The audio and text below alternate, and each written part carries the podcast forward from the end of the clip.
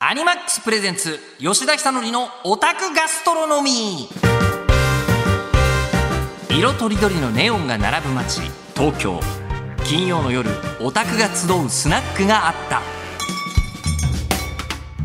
日本放送アナウンサー吉田久典です、はい、サイコパスの話を今日はするのですがえーこの「サイコパス」という作品が47歳の私からすると中学生の時にもう本当に血道を上げていた機動警察パトレーバーの影響がめちゃくちゃ色濃い、えーでも全くそれを知らなくてももちろん見られるししかも今のアニメ技術で映像化されていますのでもうとんでもないレベルのものに仕上がってるんですよサイコパスプロビデンス。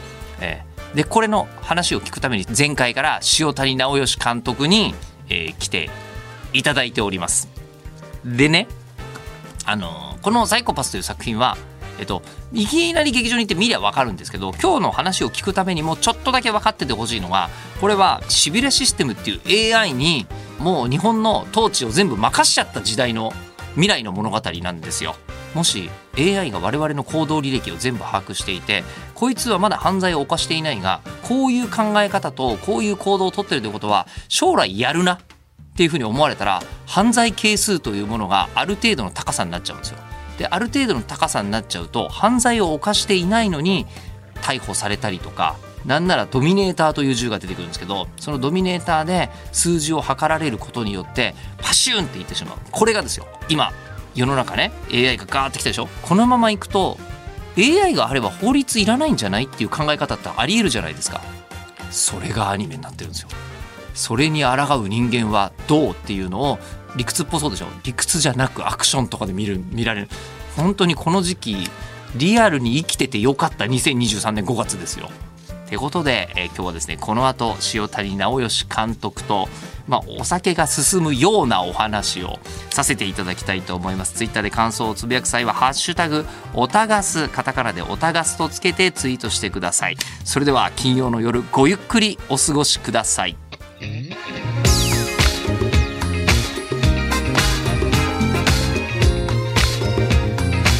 ニマックスプレゼンツ吉田久典のオタクガストロノミー。この時間はアニマックスがお送りします。はいアニマックスプレゼンツ吉田久典のオタクガストロノミー。あのアニメって見てる時に面白いっていうのはもちろんあるんですけど、えー喋っててさらにもう一回面白いんですよね。えー、ってことで前回に引き続きもう特別なお客様にご来店いただいております。塩谷直義監督です。お邪魔します。どうも。塩谷でございます。よろしくお願いいたします。今回も。ということで、劇場版サイコパスプロビデンス公開にありがとうございます。なりました。はい。おめでとうございます。安堵しております。安堵。はいここまで持ってくるまでが監督は大変。いや、なんか、はいはい。今回、お願いだ、公開日まで平和でいてくれと思って。いろいろ。あの、はあ。ああ。なんかぜひ見て、本当に見てもらいたいのもあって、ええ何もないでよ、い入れと思って、すごい 祈ってました。でもただ何もないかもしれないけど、何かもしあったとしてもそれを全て飲み込んでしまってる予言の映画である可能性はかなりありますよ。でもそう言っていただけると嬉しいですね。ね、もういち早く見たよみたいな方も中にはいらっしゃると、うん、ええうん、うん思いますけどもまあまあ震えに震えたわけです私は。ええ特にありがとうございます特に40代のあのなんかねもちろんその未来のことが好きでそして見に行っている、ね、なんかもう会社のあの若いやつに「え明日塩谷監督来るんですか?」って言われましたからね。えー、すごい。すごい嬉しい。ありがとうございます。その方いるんですよ。それぐらいこうね田島君って言うんですけど、はいまあいいや田島君は別にいいんですけど、えーあの高校生のゴリゴリに有能な Python とかプログラムかけちゃうみたいな、えーえーの人が高校生ぐらいの時に見てて、でサイコパスすげえってなってた、ひまあ、やつがいたりするんですけどあのその若い子たちももう何にも知らずに打ち震えてると思うんですが勝手ながら、えー40代の私からするとはい。90年代に見たあのアニメのあのワクワクと密度がもう一回今の技術でこの画面と音響で見られるっていう、あ、本当ですか。えーやつがあったんででも吉田さんと同じものを体感ねしてますからね。ええなので勝手な思い入れを今日はちょっと聞いてもいいですか、もちろんいろいろ聞いてください。はい、ということで楽しみです。サイコパスプロビデンスの話も含めてこんなテーマです。40代オタクに刺さった作品。まあ、2つ違いですからね。そうですね。えー僕は47歳で塩谷監督が45歳と。はい。ということで、えー本当に90年代に90年代のアニメというのは何でしょう？あの今のアニメも熱量ありますけどちょっとまたもう一風違った熱量ありましたよね。すごかったですね。ね。個人的にはなんかあの時代はなんか一個なんか一個前のタイミングよりなんかすごいオタク感がたなんかこうダッときた感じがすごく僕はしてましたけどね。OVA とかね流行ってたし。そうそうそうそう。だからアニメにお金払って見るんだって人たちが当たり前に存在するようになった時代なんですよ。えーっていうのもあってでも同時にそのなんかこうネットとかないからないかったですね。ね。本当ね。本当に僕ほんの数人の友達と深い考察が繰り広げられるっていう環境に中高いたんですよ。ええ。監督どうでした？僕はど田舎だったんで本当にもうレンタルビデオでいろいろえ。金もないし見まくってて。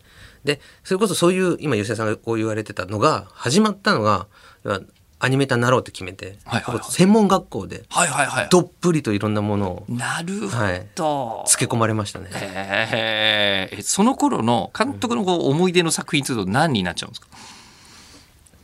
その例えば専門学校の時のそのどっぷりつけられた瞬間が分かってて俺見たことなかったんでこれはお前見た方がいいって言われたのがうる星やつらのビューティフルドリームうわー出たはは衝撃でしたね。忘れられなくなりました。なんかそのですよね。1週間ぐらい。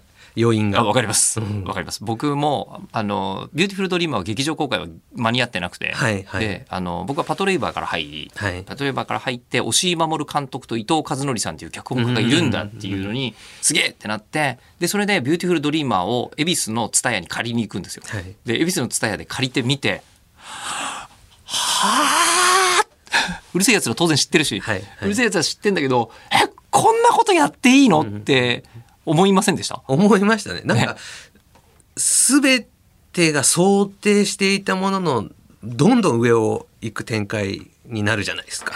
うん、それでなんかすごいね。やっぱそこで多分押井さんっていうなんか世界にはまったかも一番、うん。色濃く出てたような気がする。あの純粋に。ですねで僕はあのなんですか忘れもしませんけど神田の神保町にビューティフルドリーマーのパンフレットを探しに買いに行くんですよ。あそうなんですか 買った。欲しくなりますよね。欲しくなってすごいって思って、えーでまああの世界にバーンとハマってで監督が今それこそあのプロダクション IG にいらっしゃるというのは、もうどう考えてもこうあのやっぱり押井守監督の影響は大きい。わかんないですよね自分で。わかんないけど、例えば今回プロビデンスを、はい。あの3月かな？初号があったんですよスタッフ完成しました見せるやつが一発目があったの時に、はい。うちのあのプロダクション IG のあの今は会長になったんですけど石川光久がはいはいはい。来てて、はい。来てくれてて、はい。でなんかす僕が愛想にススッスッと帰ってって見終わった後俺には挨拶せずなんかわかんないけど「ううどうも」みたいな感じで帰っててでその後なんかプロデューサーたちに聞いたらなんか LINE で長く来て「翔太に本当におしいさん好きだね」っつってあ すごいねそうなんだっていうのは、あ石川さんから見てそう見えるんですね。うんっえーて言ってましたね。ちなみにプロダクション IG の愛は石川さんの愛ですから。そうですねえーだからすごいこう、もう本当にあのなんかまあ魂ですよ。そうですねプロダクション IG の。軸というか、ね柱ですね。でも本当に今回もあのこれそれだからといって知らない知ってる必要は全くないんだけど、うん。知らなかったと絶対楽しいけれども、うん。パトレイバー感は僕もめちゃくちゃ感じましたよ。あそうですか。えそうかも。でもなんこなんとなく、うん。え、なんとなくですか。てかもうあれですかね。影響を受けすぎちゃってるから。そうなんだと思います。なんかあのよく自分で最近というかちょっと、まあ、プロビデンス作ってる最中も思ってて、ええ。あんまなんかこう他のものを見ないようにはするんですよ。どんどんどんどんなんか作り始めたら作り始めた時に。はい。でないとなんかこうああれが良かったからちょっとこういうふうに僕らも挑戦してみようかは表層しかならないからそのアイデアをのだからもうちょっとちゃんと自分の中に漬け込まれて浸透してきてなんかこう出てくるものをなんか今回いろいろやったつもりでいてでもそれがやっぱり例えばパトツとかパトマンとか劇場なんか今までアジが作ってきたおしさんの作品とかに結構要素はあってでもそれは今でも自分から出た部分でもある例えばなんかあの今回自分の中でもう色なんかいらないよねっって勝手に言ってて、まあ、すっげえ怒られたんですけど色なんかいらないよね。なんか白黒でもいいじゃんってぐらいサイドどんどん抜いてって言ってたんですよ。はい。もうとにかくとにかくサイド抜いてって言ってでそれで作った映像を初め特報で見せたらこれまだ作ってる最中かな色がついてないってお客さんが言ってるのを見て いやそんなことないんだけどなと思ったのもあったんですけどぶっちゃけサイドが主張しすぎるとなんかキャラとかなんかお話よりも先になんかビジュアルの強い要素を出したくないかったんで今回。できるだけそこはどんどんどんどんサイドを落として。でやってるのってやっぱ新一番なんかその根幹のなんかその自分が出てきた見てきたものからするとパト2なんですよ。あーパトレイバー2は本当に、あのなんかなんかサイドがなく抜けててっていうか、うん。陰影で見せていくっていう作品だったんででもあれをただパト2みたいにしてやろうって発想だとただのそのなんかちゃんと表層本当それこそさっきも言ったけど表層しかなんかこう似似させてない。そこにどういう意味が必要なのかとか何をフィルムとして作りたいのかがだから出た時に今ちょうど自分がそうさっき言ったあんま色ない方がいいね今回はって言える人間になれたなと思って、うん、なんかちょっと嬉しかったですね。あの正直、あの我々も10代の頃にいっぱいそういうのを見てええ影響を受けたのは確かですけど、はい。他のものも見てたわけじゃないですか。はい、間違いなく。うんで他のものもいっぱい見てきて40代にたどり着いていて、はい。でやっぱりいらなかったものって我々積みに下ろしてるはずなんですよね。うんうんううん。ん、もう、まあ、別にそれはそれで見たけどはい。影響はそんな受けてないなみたいなもののやっぱり核にどうしたって残っちゃってるもんだとうん。思うんですよ今はい。回プロビデンスで出てきたの。でそれが僕は他の方を経由してもう一回目の前に出てきたことでうわってなってるああよかったそうんですよ。はい。えでうわってなってるのでこれあえて作品名とかをちょっとずつ上げていくと僕がもう、まあ、パトレイバーはもう確実に感じます。はい。えーで、えー、とあとですねあのーそうだな。すっごいどこまで言っていいんですかねピースブレイカーってあピースメーカーって出てきたあ全然言っても大丈夫ピースブレイカーは大丈夫、うん。ピースブレイカーって存在が、まあ、どういう存在かは映画見てもらったらいいと思うんで言わないですけどあこれピースメーカーっていうものが一回出てきてんだよなパトレイバーなみたいなとか、なるほど。えーあとはプロトタイプドミネーター出てくるじゃないですか、はい出ますね。で出てくるタイミングといいこれはもうライアットガンでしかないだろう。みたいな、はいはい。えーでしかもそれを、えー、と船に積んでこうあの、まあ、行くわけ。です、はいはい相手のこう、あの最終本拠地みたいなところに。でそう行くところがもうこれはあのもちろんパトワンの嵐の東京湾に出ていくところとすっごい掃除してるのと同時に、えー潜水艦が出てくるんですけどあノーチラス号かもみたいなこと。をああなるほど。不思議の海のナディア感、うんえーをここに感知ですね。であと別のシーンで、えっとまあ、こうテロリストが出てきますよ。はい。うんテロリストが出てくるところの、えー赤いメガネ感。なるほど。えーであとあのこう空挺部隊としはい。てふわーって降りてくるシーンがあるんですけど、これもガッチャマンがあったわなこの感じはなみたいなとかですね。ああそうなんだ。ええ。面白い。とかですね。あとはねあのまあ今回出島というところが出てきますが出島のあのイノセンス感。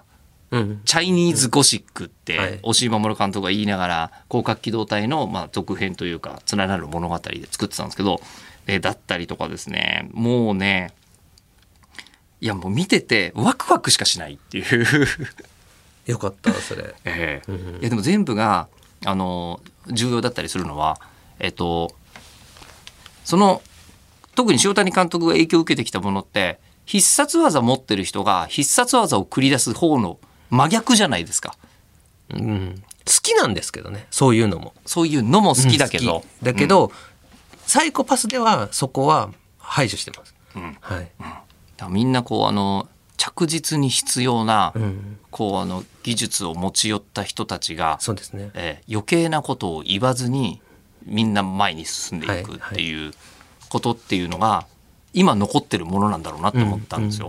うんこれが一番かっこいいだろうと。うん、なんかね例えば如実にやっぱりアクションの部分に出てて、それ今回も何個かアクションあるじゃないですか。長めのアクション。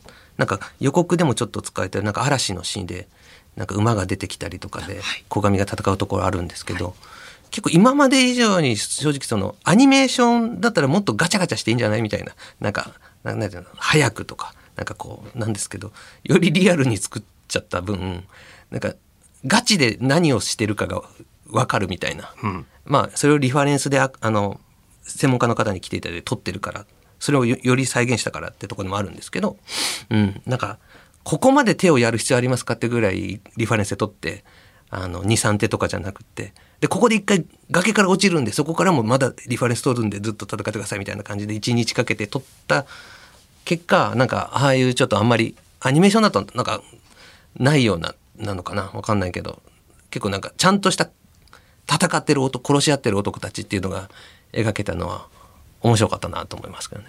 ここは実は非推し要素だなと思っていて。なるほど。ええ、あの、推しさんそんなに肉弾戦いっぱいやってないんですよ、やらないですね。ね。そうです。ええ。数少ないのが有名なの車と銃みたいな感じ。そうそうそうそうそう、あのゴースト・イン・ザ・シェルの中でこう元子が、えっと、回し蹴り食らわすぐらいのしか実はあんまり肉出せないんですけど、塩谷監督はそのサイコパス1の時からあもう延々と僕はあのなんていうんですかね。そんな仕事があるのかどうかわかんないですけどえ監督あのこう格闘技中継のスイッチャーやるべきだなと思って。ええ。そうそうなんですよあのあ言ってください依頼を受け付けております。やりたいあ結構好きなんですね嫌いじゃないです。そうでしょうね。いやでも本当にね、あの、アニメって意外に、あの、わかるように戦いを構成するのって難しいというか、あんまり技術の蓄積ないはずなんですよ。1990年以前のアニメって本当に北斗の剣だから、うんうん北斗の剣って必殺技であたたたたって言ったらいつの間にか敵がやられてるんであり、そこに、あの、リアルなカメラアングルとか、えっ、と、組みついての戦いとかはないわけですよ。本当はね向かないんですよね。アニメというもの自体が。でもだと思います。はいうん。だって分かりにくいもんじゃないですか ええはいええそうなんか手首がどうのって難しいからそれこそ今例にあった派手なというか分かりやすい方がアニメーション向きだし見せやすいってでもそればっかりじゃダメでしょって思っちゃうタイプでそれこそなんかおしいさんが分かんないけどなんなんだっけな結局まあでもおしいさんの影響なのかななんか一個アクションってドラマを停滞させる諸刃にもなるんですよ。会話もしないし動かないから、はい。そこって。け戦い始めたらもう結果どうなるかまでがあるか長いければ数式みたいにねアクションがいろいろあったとしてでもその答えにを出せばいいじゃんになっちゃう。でもそこを見せたいアニメーションとしてっていうのもこう迷うわけですよ。でもその時になんかあの俺が今回も含めて思ってるのはいやだってドラマ入れれて見える状態にして戦わせりゃいいじゃんだだけなんですよ。そんなこと普通の人はできないんです普通の監督は。え それを作ってたって感じですね。作ってる。えでで作ってる上にでドラマが進んでると今度逆に格闘に気持ち持ってかれないからよくわかんない格闘になるとあなんかどっちが勝ったの？わかんないみたいになっちゃうのが監督のは全部わかるんですよ。今こっちが優勢。そうですね。してここでおおひっくり返したみたいなのをはい格闘技見てるみたいにしてるのに後ろで WWE のようにストーリーが進んでるのもわかるんですよ。はい。ええ。っていうのをしかも大人の物語でねって進んでるのと、えーができるのをそういえば僕は東京マーブルチョコレートの時にこんなに高さというですね あのまた、あはい。またアニメに向いてるのか向いてないのか分かんない要素があるんですよ。ええええ落差みたいなものを、なんで一回だけで分かるようにできるんだろうこの人って思ったのをすごい強く覚えてるんですけどその後、えっとまた大人になってから昔の作品見返していて監督「はい千と千尋の神隠し」とかでスタッフ名で出てきますね。出てきます。出てきますよねちょっとだけちょっとだけやりました。ですよね。はいで、千と千尋見た時に、もう一回大人になって、えっと、サイコパスを見てるしって、後で順番で見て、この複雑な、なんですか、あれも、まあ、キャラクターとか物事の位置が、んガッチャガチャに動くのに、子供でもわかるって。いうふうにできてる快感の作品で、そこに塩谷さんの名前を見つけて、あれ？やっぱり当時から？みたいな感じだった。ああれは本当にただ湯婆婆書いてたりとかするだけだったんでいやいやいやいやいやいや。書いてるだけだったんですけど、ええ。ええいわば書いてるのすごいじゃないいやですか。もうちょっと大変でしたね。ええいやそうですよね指輪いっぱいついてたから。だったんですけど、ええでもそのやっぱあれですよね高低差とかは、はいでも言ってる通りでそこで疑問符持たれたら終わりなんで演出家として。あのどどこなんだっけって。んそれはちゃんとあのビジュアルだったりその今動いてる流れの中でちゃんとドラマがスムーズに動いてたらそれはどっちかというと気にしない要素に持っていく状態にするだけですから、なんかそれをか考えてますね。でそれでそれを成立させた上に、うんそもそもの脚本がめちゃくちゃ野心的なわけです、えーだって AI がいいるせいでもう法律がいらなくなっちゃったかもしれない世界っていうのを描いてで2時間に収めなきゃいけなかったんですよね。そうですね。なんか金かかるんで。まあアニメーションはね。ちょっとでもあのすっげえなんすか金かかるんで、ね今回もすごい金かかったっぽいですけどね。えー まあそこはほらプロデューサーのお仕事だから。ええええ。ぽいっていうことにしておきましょう、でもただぽい分我々はそのココストがかかったものを普通の劇場料金で見られるわけですよ、ええ。この映画制作費かかりましたんで4000円ですってことはないわけですから。そうですね。ね。あの5月の12日に公開になって、はい。今劇場にかかってますのでだからある意味最大の贅沢ができる瞬間かもしれない、あそれで言うとええ。あと本当に今回劇場仕様として作ったんですよ。あの映像を。なんかチェック用に例えば iPad とかでいつも見たりするんですけどそれじゃあ効果がね多分ね半分ぐらいに弱くなるんですね。え映像の効果とか、まあ、音響ももちろんそうなんですけどなんでできれば本当にスクリーンで見ることがプロビデンスを本当に体感できるものになってるしそういう作り方をしてるんでぜひ見てほしいとは思います。あのあともう一個さっき監督から聞いた話しちゃってもいいですか？あどうぞどうぞ。えっと、今回2時間に収めなきゃいけないって話をそうそうそうしたじゃないですか。えー、1時間59分59秒20コマなんですって？その多分ねひ一コマ何かがあった時にいけないんで余らせなきゃとかもしくは22コマまでいったかもしれないけど、えっとそんなもんだった。劇場版あのの場合、えっとこうまあ、アニメーションで24コマですよね。はいえーつまり、えっと、0.0何秒まで攻めたってことですよね。なんか不思議なんですよねああいうのなんかいつもなんでそういう人間社会の大人のルールがあるんだなと思う2時 ,2 時間1コマ超えるじゃないですかめっちゃお金かかるんですよ。あのそれは多分劇場からのルールとかね あるんだと思うんですよ。そうそうそう。ええでも。なのでそれを甘たくちゃんと使わないとと思って。はい。い、やでもそのルールってあのもしかしたら外側の話なのかもしれないですけど今回作品の中のテーマもルールですからね。そうですね。ね、いやーねやっぱ野心的よ本当今回の「サイコパス・プロビデンス」いやーってことであの監督もしよろしければリスナーの方にですね、はい。えーここで一言いただいてもよろしいですか？いやあの5月のね12日から劇場版サイコパスプロビデンス公開しております。あの今見てもらいたいって本当に思っていてその自分たちにそのなんかこう重なる物事のあの核の部分っていうのはこの映画でそのキャラクターたちが悩み苦しみなんか答えを出していくっていうものとすごくうん、なんか同期できる部分があると思うのでぜひ見てほしいととても思っておりますのでぜひご覧ください。はい、えー本当にね見に行かないとつまり監督がスタッフにも説明しきれしてないわけですから、んでもただ見ると分かるんですよ。うん、なんかね説明してるとねどんどんね俺ね敵側が言ってることが正しいんじゃないかって 思うような 立場になっちゃう時があるんで今回今回特にあったんで、うん。いや今回で本当白と黒ともつかない可能性のある話題を51対49の結論になってる感じもかっこいいですよね。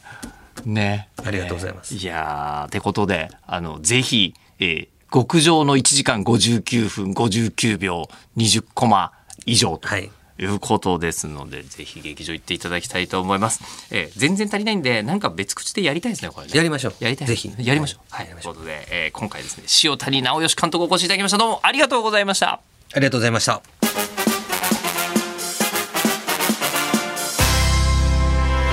アニマックスプレゼンツ吉田久典のオタクガストロノミーこの時間はアニマックスがお送りしました